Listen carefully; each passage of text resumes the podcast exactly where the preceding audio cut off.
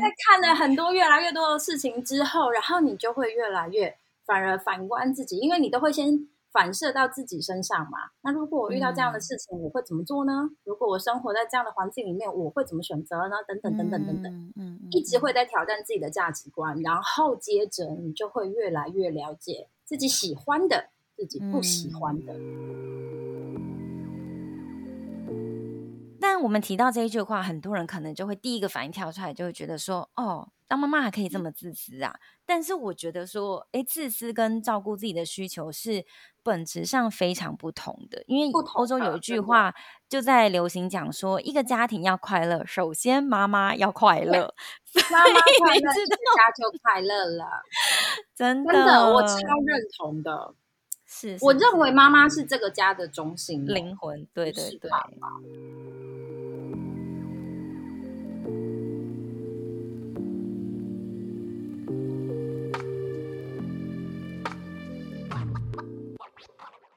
Hello，欢迎再度回到安然空间。我是舞动静心导师 Shanti。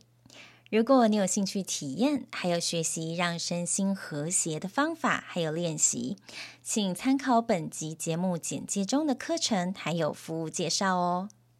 今天呢，为你邀请到一个世界的旅人，她是 Sylvia。Hello，来跟我们的听众打一声招呼。那个 Sylvia，很开心今天邀请到你。那为什么会邀请你呢？就是你，这个我我我认识你的一个过程，我觉得还蛮值得跟我们听众提一下。但是你可以先做个简单的自我介绍。OK，嗨、嗯，Hi, 我是 Sylvia，大家好啊。如果要自我介绍吗？我就是一个上山下海玩到底的妈。对呀、啊，目前的身份很多元啦，是人家的妻子，是妈妈，是布洛克，是专业的讲者，是民宿主人啊，什么都是啊，超斜杠，对，就什么都都玩。然后我真的最喜欢旅行，啊、旅行中遇到的人。人才是那个旅行的灵魂，嗯，所以我每次都在说人的故事，包括我老公都是路旅行路上 捡来的人，捡来的，这真的很神奇耶。等一下可以稍微提一下，真的是 太厉害了，十天认识十天，然后就决定定终身，一起走一辈子这样子，就哇哦，对。那我我大概了解一下你去，因为你是一个非常喜欢旅游的人。然后我刚刚看了一下你的简历，发现你去了六十几个国家。对，不知不觉哎，就对呀，对。嗯，我觉得其实重点不在于说、嗯、啊，我征服了，我踩点了几个地方，可能这也不是你的目的啦。对对对，那最重要的是说，我们透过看见不同的风土民情，带给自己一些新的看见跟体会。这之所以为什么可能对你来讲，或者是对于我来讲，我都会觉得旅行是一件很滋养跟扩展。心理啊、嗯呃，那个眼界的一个方式，爱旅行的人就会懂，真的，对，对真的。而且你又当妈了，还是丝毫不减这个旅行带给你的那个乐趣，这样我觉得很厉害。对呀、啊，那我还是要变啊，我觉得有转变、嗯，可是还好，初衷不变，只是方式跟心情上会不太一样。嗯，好，这个我们等一下可以来听你讲一下当妈之后的心情跟做法的调试。镜头前的你冷笑了一声。好，那我来稍微讲一下说，说、呃、哦，我我怎么知道你的这样子？那要细细说起，在二零一五年的时候，这么早？对呀、啊，那时候是我第一次。跟你接触，可是那时候也只是默默的。好，我那时候就因为在国外念硕士嘛，然后就想说，哎、嗯，有一些机会，国外很多，嗯，比如说就会 Spring Break 啊，就是什么什么一个假期，我想说，那我就可以趁这个时候出去玩。嗯，那时候就蛮想要去马丘比丘的，我就开始爬背包客栈，因为那时候其实资源跟什么都没有像现在那么发达，大家都整理好什么懒懒人包那种比较少啊，那大家比较热烈在分享如何。自助背包旅行的地方都是在背包客栈嘛，所以我那时候就搜寻中南美洲秘鲁啊、呃、马丘比丘，然后我就找到你的文章，然后去到你的部落格，然后我就发现，诶，这个女生她不是单单记流水账的，嗯，他不是就跟你说啊，车票在哪里买？你可能也会稍微提到，可是大部分是呃，你对于这个地方的一些体验感受跟诶呃交通方式大概怎么到，你也会提。所以我觉得哎，这个人他描述的方式我蛮喜欢的。嗯、那时候就默默追踪了一阵子之后，我当我决定真的想要规划去马丘比丘的时候，我就私讯你。然后就说问了一些你可能在当地碰到一些问题，或者是要怎么订登山团的事情。你有问我吗？有，嗯，有，我有问你，我有私讯问，好像是你的脸脸书粉专。真的？对，我忘记了，对不起。但是我也找不到，我可能要找一下当初是不是有那个对话，但是我有印象。嗯，我那时候 send 你 message，然后你很热血的，就是有帮我去查一些东西啊，有给我一些资料啊，那我就觉得哇，这个人就是真的很 passionate about traveling，就是他可以就是。热衷这件事情到他觉得分享就是一直分享，然后这个人要去，我就是也分享给你，我就觉得哇，这个人好特别，真的很棒啊！所以 你一定要去试试看啊！对，所以我那时候就真的去了，嗯，但我们那时候没有去去那个很有名的四天。四天的马丘比丘那种登山团，哦、对我，因为那个太抢手了，所以后来我就改成去爬萨坎泰，就是是五天，但是绕更大圈的啊，啊！你是爬萨坎泰哦？萨坎泰啊，五天啊！哦、但我觉得萨坎泰其实更棒哎。对，也是那时候我去的时候，导游也一直这么说。对，就是可以看到比较多的风景，嗯、就是呃低海拔、中海拔跟高海拔都可以看到。但是很经典的那一个四日的马丘比丘朝圣团，就比较景色比较单调一点，就是比较一致。因为你比较是去朝圣的概念。对对对对对，这个是最经典的。我走在历史的遗迹上面这样子。对呀、啊。但你是要美景啊，然后各种不同的体验，我觉得其实萨坎才更赞。嗯，对，对我其实非常喜欢那一次的体验。然后到那边之后，我发现英文真的不管用。对啊，即使不管用，对对对对对对。但即使不管用，我觉得那边的人还是好热情哦，就是他们是。本心是好的，他们也是乐于助帮助外国人这样，所以我觉得整体旅行经验来讲，我是蛮开心的。然后旅行的时候也想起你，就觉得啊，就是还好有 Sylvia，感谢感谢，非常好，太好了。对，所以就那时候留下一个蛮好的印象，直到是那个时间快转、嗯、快转了这么多年，来到现在，然后为什么我又会突然想起你呢？因为我觉得现在，因为我现在在经营的这个安然空间广播频道，它是以身心灵为主轴，嗯、但你会觉得说，哎，旅行到底跟身心灵有什么关系？嗯、呃，可以有关系，也可以没有关系。我就觉得，我就觉得我是一个没有灵性的家伙。没有，当我们有自觉的时候，就已经是在灵性的道路上了。真的吗？感谢感谢。对呀、啊、对呀、啊。其实我觉得，呃，无论是灵性成长，它它也是在于呃内在自我成长一个很大很大的一部分。嗯、因为我们在透过旅行、透过世界看见别人，可是也同时看见自己，然后透过看见更清楚的自己。就是一个认识自我的旅程，嗯、然后这个旅程也就是你的灵性之旅，就是对我而言是这样子啦。那我我就就在好奇说，诶，像你这么喜欢旅行。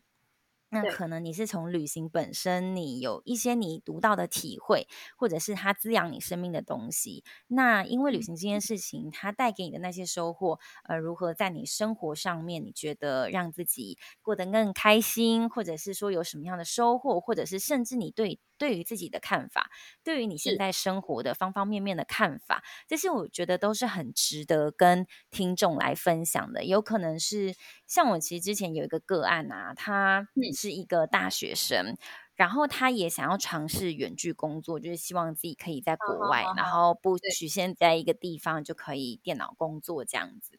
对，那他就觉得说，因为在国外不同的生活跟风土民情可以带给他不同的刺激跟启发。那我就觉得这样很好，可是他又会有一点嗯卡在说，但是我也没有这样子一个人出去旅行的经验。其实他不是有一点。对，他是那个万事起头难嘛，所以就会觉得顾虑比较多。像嗯，我觉得说，哎，我们有个想法，可是那个想法从零到一是一个非常非常大的一步，因为零到一跟一到一百可能就是那那个距离是不太一样的。对对，对，所以今天我蛮好奇，就想要邀请你来分享，就是关于为什么你会开始一个人选择去自助旅行，那个契机是什么？我为什么一个人啊？因为我被放鸽子啦，好坦然哦！我跟你说，真的就是一切都不要想着说自己好像很伟大哦，我一定要挑战一个人旅行。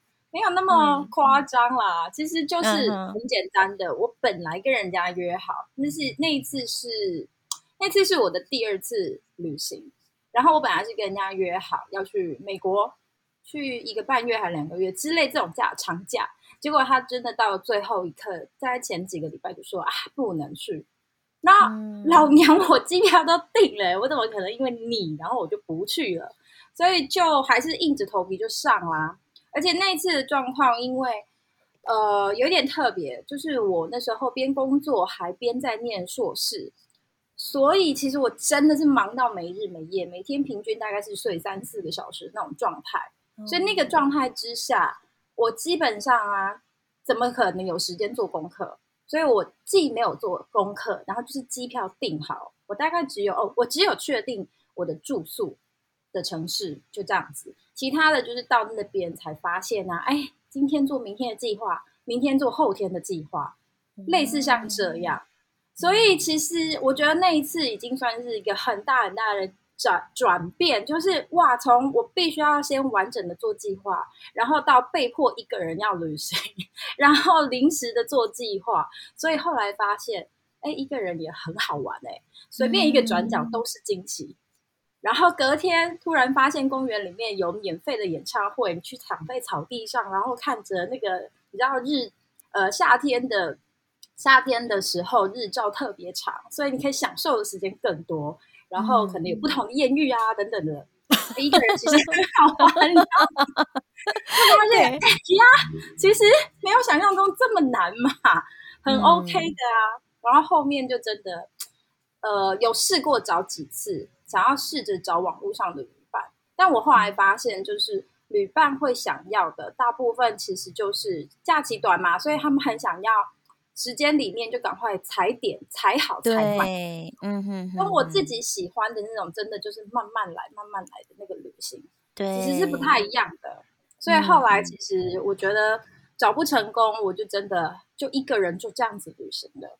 嗯嗯嗯，对，我蛮能够体会你刚刚讲说，其实一大的差别在于时间。像我们总希望我们可以 CP 值是最高的，所以就是在极短的时间里面得到我们所有想吃的东西，所有想去的地方。那可能我们以前被嗯被教育，或者是说，哎呀，这旅行社推我们的方式都是一直这样的旅行，就觉得说，哦，就是我们一天就是要去这些必访景点这样。然后有很多人分享他们的部落格是必访。十大景点必访餐厅，oh. 那像我其实后来，嗯、呃，当我刚开始自助旅行的时候，oh. 我安排点，我第一个挑战的地方是印度。然后那时候我的心里是想说，第一个就去印度，你比我还猛啊！我那时候有找我一个女生朋友了，我们两个人一起第一次规划，就是说我们就自己背着背包去，然后我们就挑战印度，oh. 因为我们就想说印度是据称是全世界可能挑战性最高的一个国家，啊、然后你就说如果我们挑战成功，对呀、啊，但我们以后这样去哪里都不用怕了的这种概念，打怪的概念这样子，所以那时候就。对，就是我觉得蛮多学习的诶，嗯，但是中间也有像你提到的说，呃，我我们其实尝试在我们那时候还在上班嘛，所以顶多我有十天的假就真的很偷笑，然后每一天都有尽量排满，说哦，人家网络上说要去哪里，我就把它排满，要吃什么我也去吃。但就这样玩了几年之后，嗯、就在我二零一五年那时候，长期的在国外念书的那段时间，我比较有多的机会，就是不用特地跟公司请假嘛，我就是可以随时有假期我就去，也不用跟老师报告。然后我就发现，后来旅行到西班牙的时候，有一个感觉，就觉得说，诶，我为什么要规定我几点起床，然后就去那个。呃，那个叫什么圣家堂，我就觉得，因、oh. 因为我那天就是睡比较晚，因为我真的起不来，前一天走路走太多了，然后我就晚一点去，然后我其实晚一点到了那个圣家堂前面，呃，有一个顶点灯塔的那个地方我进不去，因为那个都要事先买票，我也没有做功课，反正我到了才发现我不能去。那我就是走一般的那个景点，就到那个里面的大教堂逛一下，这样子。那时候我就突然意识到说，其实我也不需要把所有的点减好剪满，我才会觉得我来这一趟是值得的。后来那时候我出来的时候，其实我感觉说，其实我慢慢的这样子去。漫步在这个城市里面，看到我所看到的，我就是慢慢的去体验、去经验。嗯、我觉得对我来讲，就是一件很滋养的事情。然后当我回到我的 Airbnb 的时候，我反而没有懊悔说，哎，我今天排三个点，结果你看我登高也没去，因为我没做功课。然后我哪里又不能去，因为走太慢。然后哪里又怎么样，因为公车等不到。所以那时候我才意识到说，哎，我其实可以转变。我的旅游方式就像是跟你提到的说，你刚刚讲说，哎呀，你从原本就是会规划，或者是那一次你本来就跟人家约好那个人要来帮忙规划行程，可是发现你也没有时间，你就干脆，哎呀，放给他，就交给宇 宙吧。就是我这样讲，照你刚刚讲台湾人的旅游习惯，这么说来，我觉得好像要庆幸我可能没有跟过团，我没有。接受过旅行社的荼毒，这样子吗？就是我没有那一种跟团的经验，所以我也就没有跟团的习惯跟期待。所以我从一开始第一次，你知道，我说美国那一次我一个人旅行，只是第二次，我这辈子第二次去旅行就一个人了。可是我的第一次就是去纽西兰。那那次我有一个伴，非常开心，我很非常的庆幸，因为他是英文老师，哦耶！哦，太棒了！对，我超级担心的事情，最担心的事情，然后就不见了，这样子，对不对？所以我第一次的旅行就是自己学着做功课嘛，然后什么东西都排了，排好好的。可是到第二次的时候，啊，对，第一次的旅行你什么东西都排好好了，饭店订好好，车子几点到哪里，大概几点到什么地方，你是不是都知道？你也知道中间行程会大概微调，可是 anyway 你会 follow 那个，就是你会顺着那个行程这样子一个一个一个走。可是到第二次，其实你说，我就刚刚有解释了嘛，所以我是被迫的，半被迫。后来就发现，哎，自己还很 enjoy 这个状态。然后到第三次的时候就更夸张啊，就是。我要去南美，我第一次要去南美的时候，那个 因为也是太忙，还有太懒得做功课，就变成真的从头到尾只有一张机票，所以我只知道我机票的头跟尾，可是中间要去哪里、要玩什么、要住哪里，我是完全不知道的。然后就是一切到了当地，遇到什么人跟你说哦，哪里好，哪里 OK，然后你就去那里了。反正我只要在最后的。行程结束之前回到我要搭机的城市，然后可以准时回来，这样子就好了。嗯、所以你知道吗？就是人的那个行程啊，或者是旅行的心态，就像你刚刚形容的，你会随着自己遇到的事情，然后你会去调整的，你懂吗？你会到最后怎么样？你会调整到最适合自己、最舒适的那个状态。所以我其实大概从一开始，我可能就没有这一种，我一定要。走好走满，走到就是什么点全部都踩到这种东西，我反而会有一个想法，哎，就是，嗯，这次没去的，我下次回来再去。就是我总会有一个，嗯、我对每一个地方都会有这种感觉，就是，嗯，我下次回来再去吧。对，就这个感觉。对对，因为其实很多地方我真的就去了好几次，我秘鲁就去了三次，我土耳其去了三次，哦哦、我印度去了两次，啊、我嗯，对，很多地方其实。你每一次去的感觉还是会不一样的。对，我觉得这一点其实就跟。嗯，有有些人的想法就已经不同了，因为有的人就会觉得说啊，我已经去过这个国家啦，可是其实你也才去过他那个国家的几个城市，嗯、那每天就是可能拉车拉很久，然后踩点一些很 popular 的景点，但也很少人会想到说，哎，对耶，为什么我不能同一个国家？我既然喜欢这一次土耳其行程，我下次还可以再来呀、啊？就对，对这的确是也另外一种角度。嗯，土耳其那么大，西边跟东边的那个风土民情就差那么多了。对啊，真的，而且你在每一次的旅程当中，我刚刚讲到说，你每一次的感觉其实会不太一样，心情也不太一样，所以你人就是一直在活，一直在变化当中的嘛，心境上当然也是一直在变化的。嗯、所以没有什么叫做最好的旅行方式嘛，只有最适合自己的旅行方式，嗯、对吧？没错，没错。而且我必须要讲，我其实我其实 打结，我其实。呢觉得旅行带给我一个很大很大的内在成长诶，因为我那时候呃，因为是自己一个人旅行到了可能非洲啊跟土耳其，我其实遇到蛮多也一些西方呃国家来的旅人，那有时候我碰到，我记得印象很深刻是有一个中年妇女，她也是一个人旅行。我忘记他是来自欧洲的哪一个国家，然后那时候我就是一个人随便逛在那个老城的呃步道上，然后随便挑一间餐厅进去吃，然后服务生就是帮我安排、嗯、啊，就是那那你就跟这位女士同桌好，就说哦我没差这样子，那就一起吃。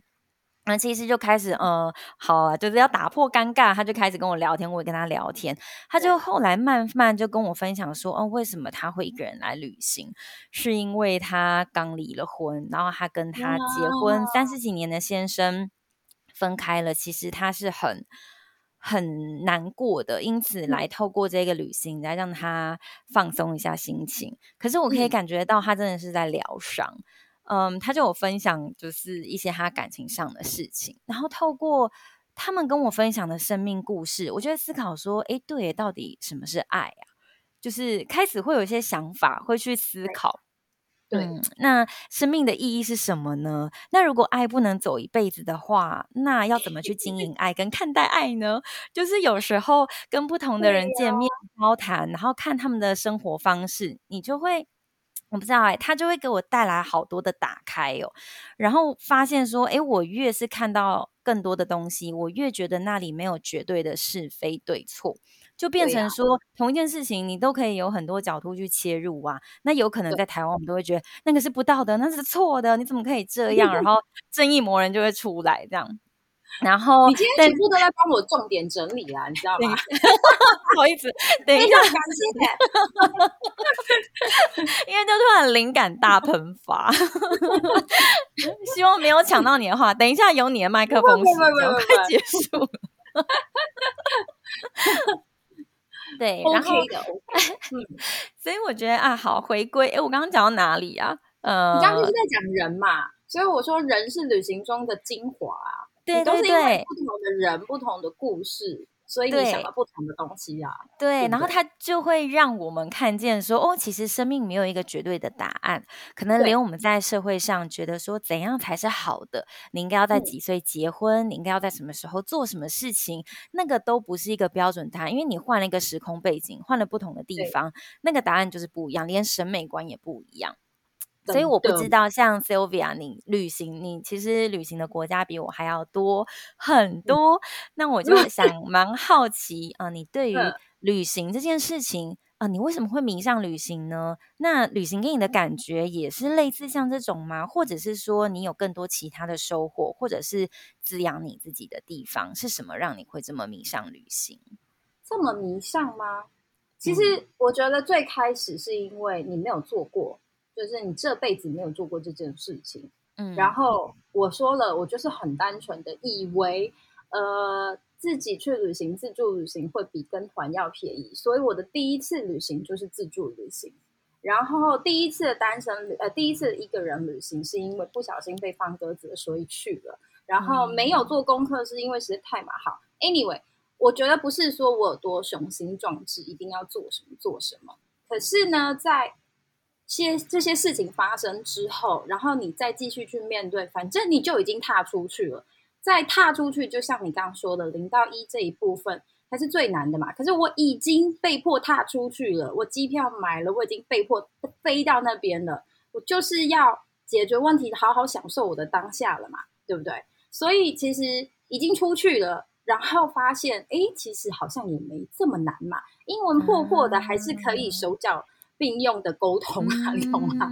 在当年我一直在外面飞，开始在外面飞的旅行的时候，还没有所谓的什么 Google 翻译的流行啊，都是我们还在看纸本地图的时候，然后你每到一个城市，第一个要去找的叫做 information center，你知道吗？嗯，在那个年代，就是你第一个要先去找这个东西，对，找到资讯旅旅游中心，然后去要到免费的地图，然后看看这个地方我要怎么走，景点在哪里。那个年代，我突然觉得，哎，那个年代很美好，哎，因为你真的就是很单纯的去迎接你意想不到的，然后可能是美好的，可能是意外，可能是不好的感受，通通都有。然后比起现在，说实在，现在真的是方便很多。我随时一定到那边不可缺的叫做网卡，对不对？网路一定第一个要有网路，然后第一个要有 Google Map，再来就是可能如果是真的在语言不通的地方，也许你就要有 Google 翻译，对不对？所以是现代的的旅行的方式跟以前，其实我觉得真的差异很大啦。好。可是你要说那个中间的改变啊，我说，呃，我觉得你知道慢慢旅行这件事情是我一直很喜欢的。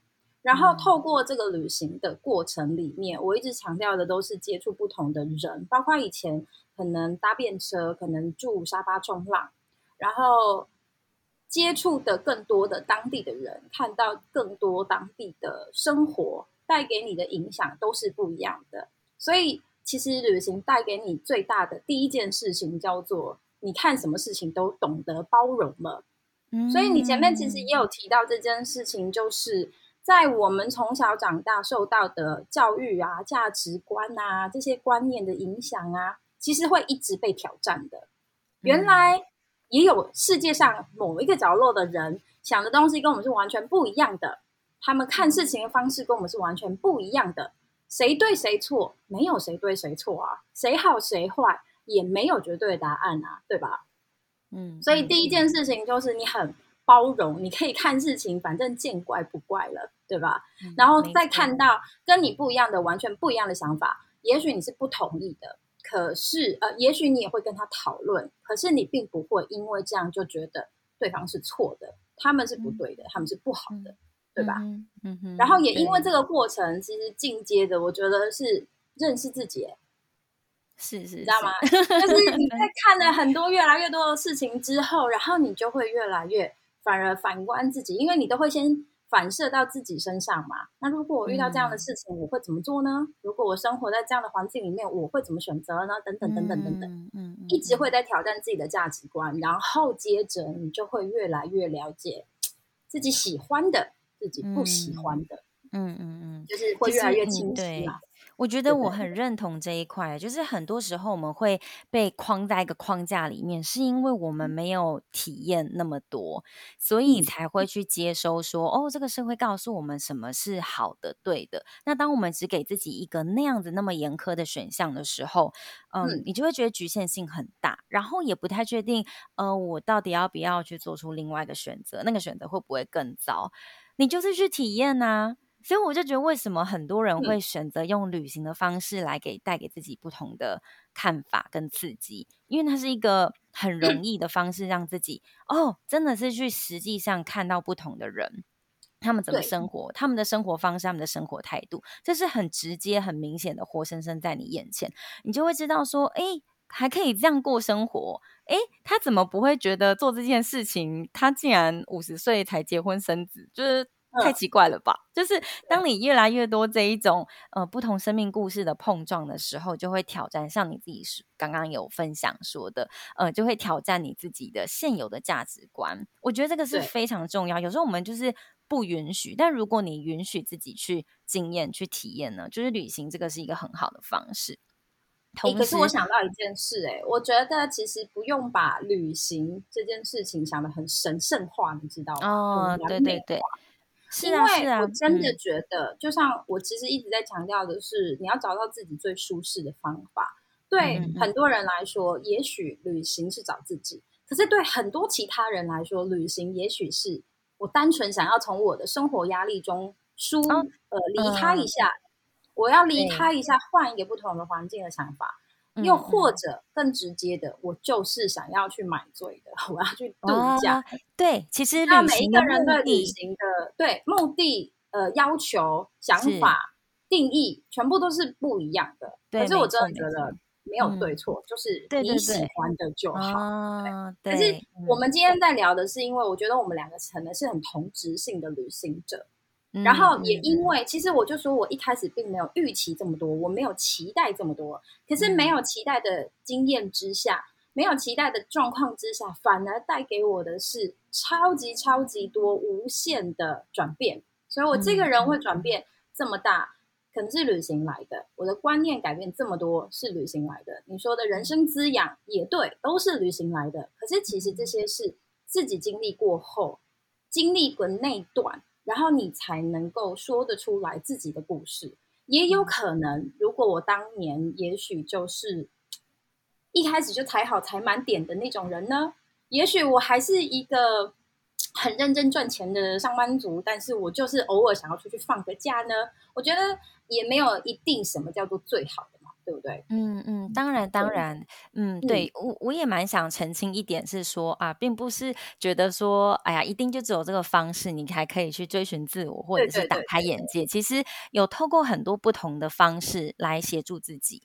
嗯，就像是你会觉得说，哎，这时候我做出这个选择，然后过一阵子我又选择另外东西来帮助自己，嗯、这都是没有问题的，因为你人生中本来就需要许多工具来嗯协助嘛。那我觉得旅行它扮演的角色。也是这样子的角色，那就像你刚刚提到另外一个层次的东西，说，呃，其实每个人对于旅行的定义跟意图是不一样。有的人就是只想要去 赌博、享乐、买醉，那是一个纯粹的放纵，然后嗯，很享受、很喜欢那种 luxury 的东西，也有那种那种旅行方式。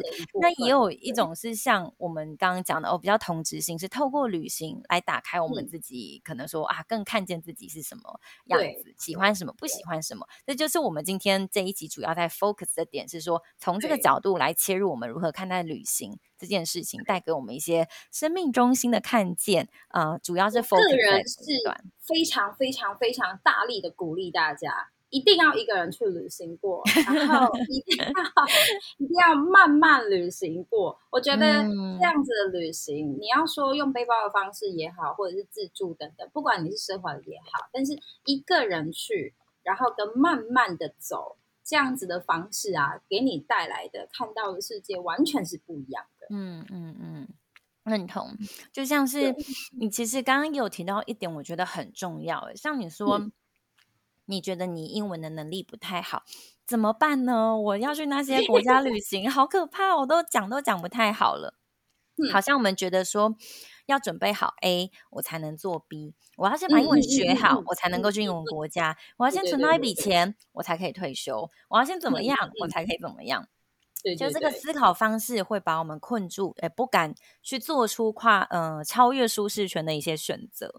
对，那对，我是想问你说，像你呀，嗯、你是天生个性就是比较反骨，还是说，哎，你真的是因为透过这些经验来让你觉得？没有关系，好像这样试也没有问题。欸、我从小是个乖乖牌，哎、哦，就是非常就是知道我们呃，我家里经济状况不好，然后从小 就是妈妈一个人，我爸大概在我五岁的时候就过世了，嗯、所以我们家经济状况不好。我那时候的概念就是，嗯，我一定要认真念书，拿好成绩，进好学校，找好工作。就是这个概念，就是非常非常经典的好学生的概念。嗯，然后在学校你就是要乖乖的念书，嗯、拿好成绩。嗯、所以一路这样子念念念念到高中，到大学，到毕业求职出来，我就是一路顺的走在所谓符合社会期待价值的路上。这么说好了，嗯，对，成绩还不错，然后就继续念了好的大学，好的大学出来也找到好的工作等等的。就是这样子符合社会期待，可是旅行，对，旅行如何改变我？对，我是完全被旅行翻转过来的人。嗯，因为看了这么多不同的人生故事，然后所以你会想想，我有没有可能也这么做呢？我好向往这样的自由，我好向往这样子的生活。那我可以怎么做去达到这个目不呃达到这个目标呢？那这个中间，我可以，我的机会成本是什么？我要放弃的是什么？我可能会有的结果是什么？嗯，所以其实到后面呢，啊，我觉得对我是越老越反骨，应该这么说吧。越越老越活出自己，越老越奇怪的家伙。我还都还没聊到你后来。对，我觉得你知道，我之前其实我旅行到一半的时候，然后我只是很单纯的，那时候其实还有两个原因啊。第一个是我刚好交了一个德国的男朋友，然后第二个是我就觉得我很想要尝试呃旅居一个地方的生活，所以我就找了一个理由，然后我就去留学了，因为我不想要一直移动的旅行。好，然后去尝试了这个东西之后，哎，又翻转了一次不一样的想法，等等等等的。我那时候这样子德国待了两年，两年也真的玩到了，也念到了，学位也拿到了。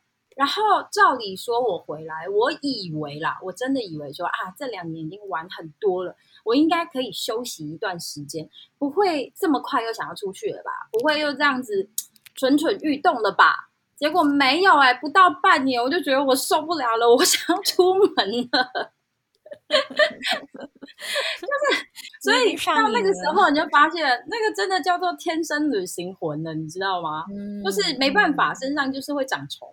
对但是就是很想很想出门。一旦你吃到糖了，就觉得嗯，我已经尝到那个滋味了，回不去了。真的，真的，真的，对啊。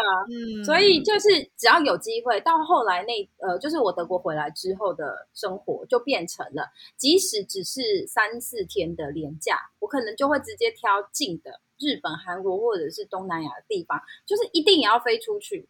我可能。嗯礼拜五下班我就直接飞出去，然后连假礼拜二要上班，我可能是礼拜二的清晨才回到台湾，哦、没有睡觉就直接去上班的那种。对，然后 更长假那更不用说，就是一定到最尽头，就是第一天还没有到就飞出去了，最后一天然后才飞回来，直接赶上班的那一种人的。嗯，就是我所有的假期全部全部都在旅行上面。哇！但是你后来你又碰到结婚生子嘛？那尤其带小孩是一个另外一个妈妈的身份，对，那一个经历真的是很 shock。那我们 来谈到你身份上面的转变，就是可能你结婚生子之后，你多了一个妈妈的身份。嗯、那在照顾育儿其实是一个蛮辛苦，也要花费很多心力，是是是、呃，投资的事情嘛。那嗯，关于你的这个旅行魂呢、啊？你怎么调服你这份蠢蠢欲动不安的心呢？哇，真的，我觉得其实呃，我的结婚，然后到后来生小孩是我的意外，是不是我没有计划？只是我不晓得，我不晓得他什么时候会来，所以就这么碰巧，让我们在疫情的这段时间，他就意外的来了。然后来了，当然就是一开始你会觉得啊，这个是最好的时机嘛，就是反正我现在不能出去，那我就待在台湾嘛。但是你要知道，就是孩子出生之后，当妈妈，只要当妈妈的人就会了解他有多辛苦、多不舒服、多甚至心理上的压力很多，然后甚至产后忧郁症。我觉得我那个时候说不定也是有一些，从孩子出生到半年之后。我其实一直觉得我是被困住的人，虽然我非常非常爱我的孩子，我也非常享受我的孩跟小孩子生相处的生活，然后工作其实也很忙碌，回到家继续照顾小孩。可是你就觉得你的人就是真的被绑在那边了。然后那个时候其实刚好又遇到什么，就是疫情最严重的时候，大家都必须关在家里，关在家里工作，关在家里不能出门。不能去餐厅，不能去什么地方的时候，所以哇塞，我觉得那那个七八个月吧，大概七八个月那段时间，我一直是觉得就是自己被框住了，自己被困住了，哪里都去不了。可是我真的很抓狂的那个感觉，然后失去自由，很辛苦，睡不饱等等，什么样的感觉通通都有啦。所以其实到后来。可以开始带小孩出门，一方面是小孩子比较稳定的，就是小孩子可以坐的时候也比较就是颈部什么都比较稳定的。那你那个时候可以带他出门，对他是比较安全的。我终于撑到那个时候了，也终于撑到疫情稍微可以还没有解封，可是至少我可以往户外跑嘛，所以我才会开始尝试，就是我不管，我一定就是带着孩子，我要出门去，我上山下海我也要去。其实。那个那个过程，我觉得出去玩，带孩子去上山下海，去哪里跑跑走，然后爬爬走，然后出国，呃，先飞国内的离岛，在最后我甚至带他出国去玩。每个人看我会觉得哇，你好厉害哦，然后你小孩子好幸福哇，等等等等。可是其实我老实要说的是，他就是我对自己的疗愈，你知道吗？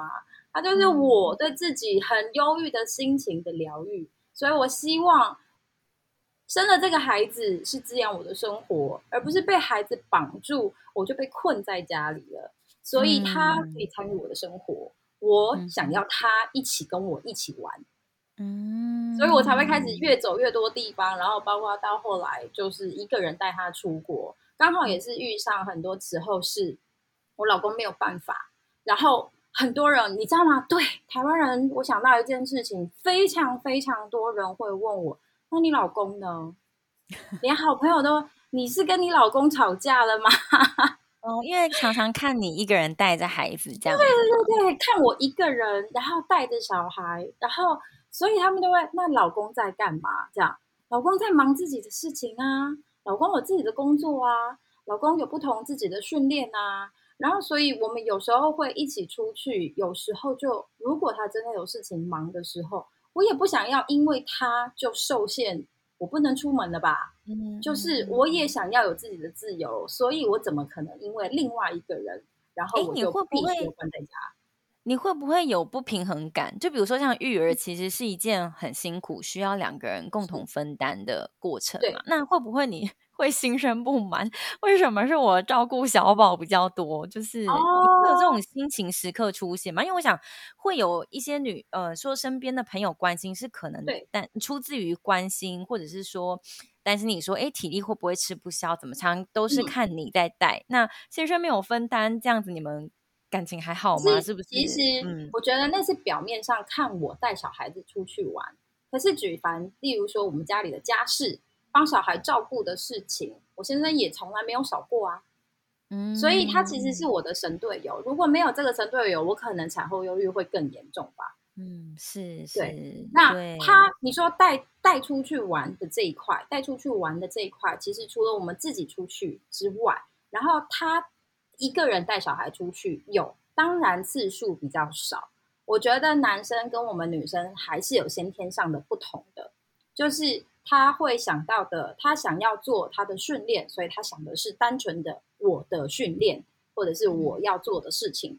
可是对于我身为一个妈妈的心情，就变成是我想要去的是地方，我想要做的事情。诶，我要怎样把小孩一起带进来？哦、这个是差别的地方。你的小孩子进去，但他可能比较 focus 在呃，就是只我一个人这样子。对对，嗯、这个是真的差别。我觉得不是谁对谁错，可是他就是一个天生的差异。哎，那可是最后一次，例如说我带小孩出国两个月。的事情，其实那当然不是说大家都会问说啊，他怎么不去啊，或什么？其实当然原因很多，他有他自己的必须要做的，那时候不能走的事情。然后我也觉得说，我都有时间了，我不想要卡在那边。我终于有机会了，我不想要因为这样我就不出门了。所以我不管，反正我也不要等他，我就先出门了。总会有一次我们还是可以全家人一起旅行的时候。是是是，对。嗯那你要说这个议题分两个，嗯、就是一个是我就是会想要出门去，我就是想要把小孩一起带出去的人。好，然后第二个议题是你说的，等于是男女分工的的平衡吧，对不对？嗯哼。可是我觉得这个是每一对夫妻是不一样的，所以不能以什么作为标准。嗯、那其实。呃，所谓神队友、猪队友，真的就是看你怎么样协调跟沟通，对吧？嗯，没错。如果真的在很多人来看，嗯、我老公照顾小孩、帮小孩的事情，然后家里的事情啊，虽然我陪小孩的时间比较多，可是几乎家里的家事都是他在做，所以其实我们也算是，嗯、你要这么讲的话，也算分工平衡，对不对？对对对，嗯对嗯，我觉得我我真的是觉得你是一个。想的蛮清楚的大人，嗯、就是说有 许多大人可能还没有认知到自己应该要长大，就是可能会觉得说，哦，哦，我们想做什么事情，就是要像小朋友，大家都要绑在一起。那或者是说，觉得你要为我的快乐负责。可是我在你身上，就从你可能你自己没有意识到，可是你你基本上你在做的决定就已经说，诶，如果我想要让我自己体验到旅行的快乐，我要怎么在我目前蛮有限制性的状况条件下，我要如何去达到这件事情？那你愿意去开始脑袋想起这件事情，然后真的去做一些什么行动出来，让自己感觉好一点？这其实是很帮助你的身心健康。诶，虽然你可能没有。意识到用力的去做这件事情，可是你是真真实实的，就是觉得说，对，就是把主动权拉回自己身上。哦，我不需要去靠另外一个人来满足我，是不是要快乐？要是不是要被爱？那我自己就可以先试着为自己做一些什么。那我觉得可以，我同时让我的孩子参与我的生活。然后他他的童年回忆有这一段过程，那你也达成了你想那个旅游的那一种渴望，我觉得是非常非常健康。有很多妈妈我看到会过度牺牲自己的需求，导致后来真的会越来越忧郁，因为就觉得说，为。什么我对这个整个家过度付出，然后牺牲了很多我原本想做可是不能做的东西，嗯，那都是因为你，都是因为我怀了你这个孩子，所以妈妈才不能怎么样。对，我觉得这可能自己真的，嗯，但我们提到这一句话，很多人可能就会第一个反应跳出来，就会觉得说，哦，当妈妈还可以这么自私啊？但是我觉得说，哎，自私跟照顾自己的需求是本质上非常不同的。因为欧洲有一句话就在流行讲说，一个家庭要快乐，首先妈妈要快乐，妈妈快乐，这个家就快乐了。真的，真的，我超认同的。是，我认为妈妈是这个家的中心灵魂，对对对，对，嗯嗯嗯，我是我。指的是那种情绪上的的反应，嗯，就是我今。天不开心，我照顾我会影响到的是我的小孩，先生一定也会感受得到，嗯，可是先。生的先生的不开心，可能好像影响没这么大，嗯，可能因为我觉得大部分的小孩是很自然的，比较亲妈妈吧。嗯，我不晓得是不是这样，嗯，因为我听到的例子大部分是这样，嗯，就是他们像我小孩也是真的很自然而然，他比较会黏我的。嗯，晚上要陪睡的时候，他是不要爸爸的，嗯，就爸爸很多次要去陪他，所以会被他推开。可是平常玩的时候，最开心的玩伴是爸爸。嗯，但是但是在他有需要有呃哭哭想哭想抱的人的时候，对他要的是妈妈。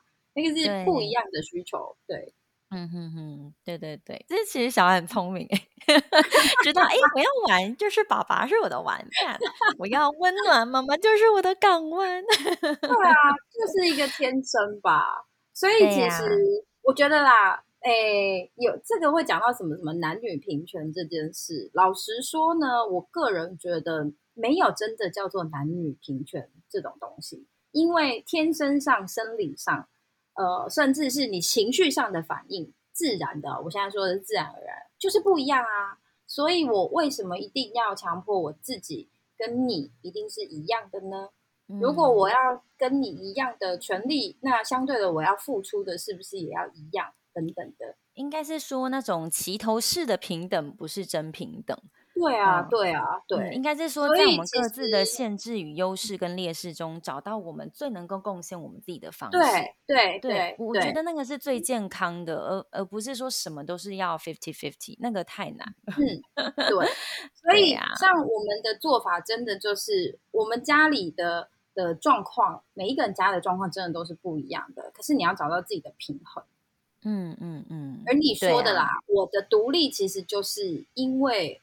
我的确就像你说的，我的快乐不是建立在谁来给我这个快乐。我的确听过很多，不是只有台湾人，包括外国的女生都会这样，就是她觉得看我，我们有那个外国的朋友，然后就是也是嫁来台湾的，然后她就是说，哦，你好厉害，然后这样子带着小孩就啪啪走啪啪走这样子，我没有办法，我一定要等我老公有空开车出门的时候，我才能出门。就是带小孩的话，他觉得一个人带小孩出去，他太恐怖了，太害怕了。嗯、这样子的心情。是外国女生哦。对啊，对啊，对啊，真的不是只有台湾女生哦。对，嗯、不是只有台湾女生有这样的问题。可是台湾女生也许相对又更多一些些吧。但是我真的会觉得这边就要奉劝一步，就是我们每一个人真的都是独立的个体。快乐是自己给自己的。这句话说的是真的很对，真的真的。如果我今天给我们好多妇女力量，哈，真的啊，而且自己是有自己是有能力给自己快乐的，绝对可以。嗯嗯，真的，嗯、你是我们很好的榜样。你知道我有蛮多听众是失婚的妇女，哎，然后他们有时候会写信给我，分享他们在这个节目中，呃，所听到的一些观念，就是打开他们心中蛮多的郁结。我觉得像这一集跟你谈话内容到最后，我觉得其实是一个很大对他们的强心针。哦，就是有时候，嗯、对啊，对啊，我觉得其实。你提到最后一个观点是关于说，哦，我们可以选择把呃快乐的权利、独立的权利啊、呃，自己要怎么去过生活这个权利拿回在自己手上。当我们对另外一半放掉很多呃，其实一开始就不太必要的期待，呃，如果我就可以现在就是满足我。嗯的渴望呢？那我可以怎么利用我现状的方式去达到这个目的？呃，如果我过得开心，嗯、我就理解说这整个家庭就会开心。如果先生他不能接受，那是不是我们可以用怎么协调的方式来让彼此的需求得到最大化的满足？我觉得这就是一个对啊，每个家庭都有他们自己幸福的版本。那最重要就是彼此愿意沟通跟分配的方式是两方面都决定是可以的。嗯、有可能是男生做的多，或女生做的多，这都没有一定的，没有一定的，没有没有一定的所谓我多做一点，或者是你一定要多做一点这种事情。哎，我觉得，嗯，嗯那我其实想要举一个例子是，那个有一次我先生就是我老公，他要他突然想到，他终于刚好有一个十天的空档，然后难得有这个十天的空档，他就觉得哦不行，我不能浪费掉，所以他决定用这十天去骑脚踏车环岛。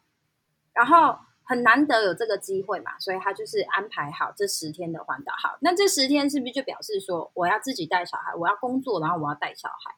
可是我那时候就是突然突发奇想，嗯，你要去环岛，那我们也要去。然后，所以我的想法就是，他的十天就是刚好有两个周末，然后卡一个中间那一周这样子，所以九天，然后那样十天，所以我有两个周末的时间。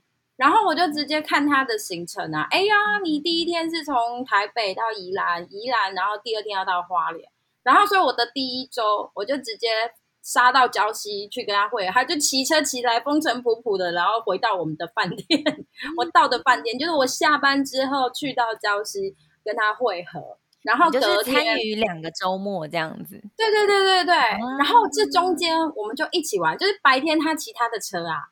对，对对，然后晚上我们会合，那中间他又停留了一天，嗯、好像是例如说礼拜六还是礼拜天，anyway，就是我们去花莲，然后那一天呢，他就没有继续往下走的行程，他是去骑泰鲁格，所以我是骑机车背，我是骑机车带宝宝上泰鲁格去，然后他是骑脚踏车上泰鲁阁去，我们骑到那个叫做什么桥，照过那个什么月桥，很很山上很陡的那一块。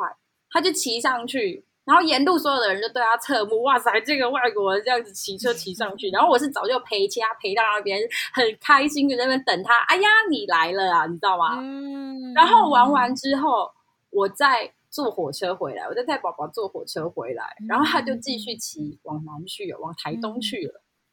所以没有没有不行这件事，你知道吗？就是你要不要跟着一起玩嘛？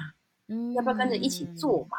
这是一个例子啊，很喜欢这一种生活态度，哎，就好喜欢哦。就是你自己过得开心，你也没有一定说纠结，就是觉得说，嗯，你没有这样陪我照顾我，这样不行，就是没有那种心情。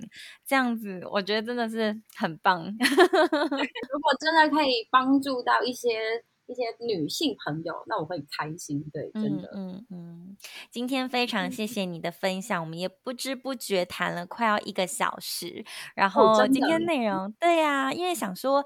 哎，想要来仔细讲一下你过去旅行，但好像真的没有很深入的谈某些你的旅行经验。但是我们也涉及了蛮多其他你对于一些呃旅行的看法啊，甚至后来你转变身份啊、嗯呃，你怎么看待夫妻之间协调，然后在那个限制中寻找你最大可以满足你的快乐跟寻找自由的事情。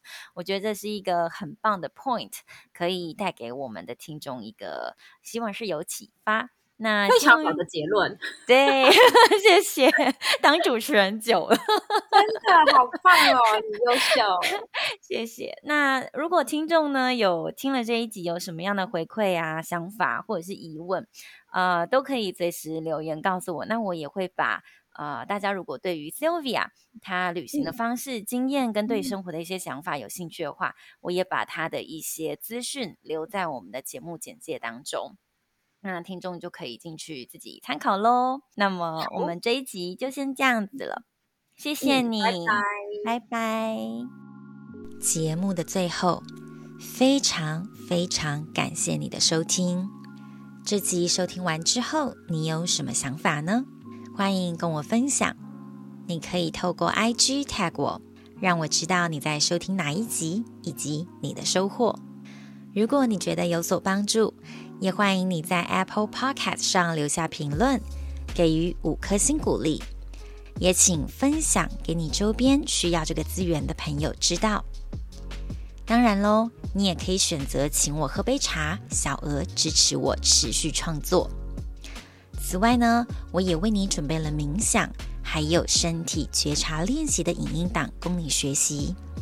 那要如何取得呢？请进本集节目的简介，里面有领取课程的连结哦。也欢迎你订阅电子报，不定期都会收到最新的优惠活动资讯，还有生活的分享。最后的最后，我想跟你分享的是，自我接纳是爱自己的第一步。希望你能选择持续的支持跟滋养自己，让我们一起在自我成长。身心平衡，还有灵性提升的道路上，一起共学共好。我们下集再会，拜拜。